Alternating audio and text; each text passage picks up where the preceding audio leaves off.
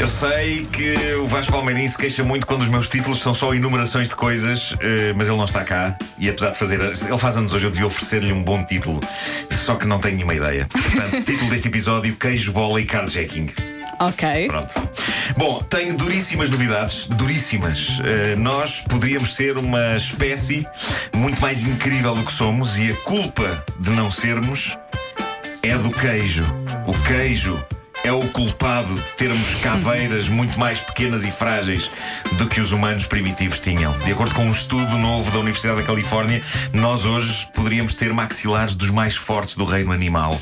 Os nossos ossos da cabeça poderiam ser imponentes e o problema foi a invenção do queijo. Porque quando a espécie humana percebeu que se podia alimentar de um produto tão mole e tão pouco exigente nos dentes, os nossos maxilares e com eles todo o resto dos ossos da cabeça foram enfraquecendo e diminuindo. Se não fosse o bandido do queijo, provavelmente éramos todos génios, porque tínhamos mais capacidade para ter o cérebro.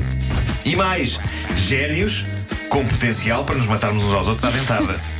E nós passámos vergonhosamente ao lado dessa oportunidade por causa do queijo. Dito isto, eu adoro queijo. Não sei qual é, é a tua relação com o queijo, mas eu, eu amo queijo. queijo. Eu adoro queijo. Eu vi uh, vários comentários na internet sobre esta notícia fascinante. A notícia dizia no título: Temos os crânios mais pequenos depois dos nossos antepassados terem inventado o queijo.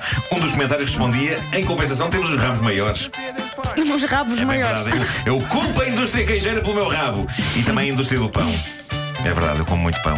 Bom, eh, no sábado aconteceu em Inglaterra o jogo de futebol, de futebol- ah, de futebol entre o Birmingham City e o Reading. E eu sei o que é que estão a pensar. Marco, a falar de futebol, ainda por cima de futebol inglês. O que se passa? O que é isto?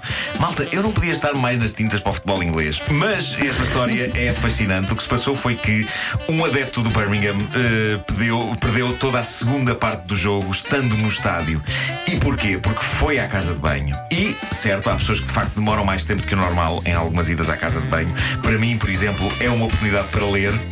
Mas admito que na sua essência é ridículo. É o pior enquadramento do mundo para estar relaxado a ler. Pois é. Ao- Mesmo ao nível da higiene é péssimo estar a ler naquelas condições, mas o que fazer? Ah, bom, eu, eu tenho que pôr a leitura em dia e é uma altura preciosa. No caso deste homem, isto é fascinante porque de facto ele ah, não foi no intervalo do jogo à casa de banho com o intuito de ler. O que lhe aconteceu foi que ele adormeceu na sanita.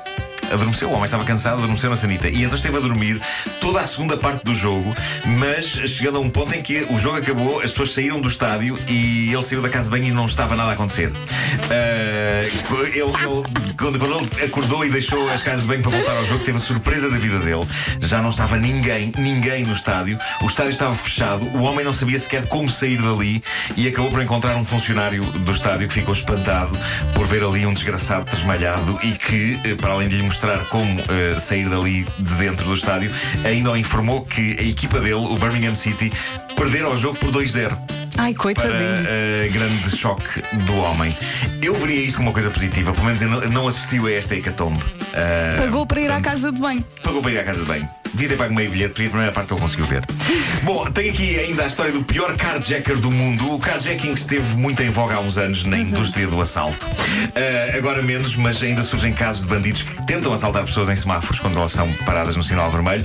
Em Kent, no estado de Washington, na América, foi registado em vídeo o resultado de um ato de carjacking de péssima qualidade, muito por falta de jeito e estupidez do assaltante. Basicamente, o que aconteceu, segundo testemunhas, é que ele tentou abrir a porta de um jeep conduzido por uma senhora. A senhora arrancou e ele achou que não podia desistir. E por isso foi arrastado pelo jeep até quase fazer faísca no asfalto. E isto porque estava tão empenhado no seu carjacking que não largou o fecho da porta. Ou seja, ele não estava preso a nada. Repara, Eh, ele, ele ser arrastado pelo asfalto foi uma opção dele, porque ele queria muito entrar no carro. Eh, e assim que isto lhe começou a correr mal, ele podia ter largado a porta, só que não largou. E a dada altura a senhora parou o carro outra vez. Ele tentou outra vez abrir a porta e ela começou a andar outra vez. E de novo ele foi arrastado agarrado ao fecho. E isto é fascinante. É fascinante. A teimosia aí não tinha limites. Não, claramente. não tinha, pá, mas ele ficou todo esfolado, obviamente. Eh, diz a notícia, isto, isto também é bom este detalhe. A, a notícia diz que este carro foi o segundo que ele tentou roubar naquele dia. No primeiro, ele conseguiu abrir a porta de um carro e deu um soco no condutor, mas o condutor não se deixou abalar e deu um pontapé ao tipo que o mandou ao chão. E depois o condutor foi à vida dele. Depois desta sessão de arrasto no asfalto, diz a notícia que o tipo ainda tentou assaltar um táxi, só que nessa altura a polícia já estava no local. Epá, já não foi possível. Eh, isto é lindo. Ele é muito teimoso. Portanto, se, ti- se- se tiverem um mau dia, lembrem-se deste tipo. Sim, quase Ah, que dá pena, não é? Sim, sim. Pá, é o coiote, parece o coiote dos desenhos animados. Epá, é incrível, tudo lhe acontece. Ora bem, deixa-me só dizer uma coisa. O Homem que Mordeu o Cão faz 20 anos este ano. Dia 6 de outubro vai haver eh, grande festa e convívio no Coliseu e os bilhetes estão à venda. Eh, podem ir eh, comprá-los. Nos sítios No- habituais. Nos sítios habituais, sim, sim. Eh, estava aqui a ver se encontrava o link. Mas os bilhetes estão a vender bastante bem, o que é ótimo porque já temos planeado todo. Não temos nada. Ainda estou a escrever. Tu não tens nada, pois não? Tenho- Tens, tenho- tens. assim- Tens algumas coisas. Tenho uma ideia vaga, mas sei que vai ser bom. Eh,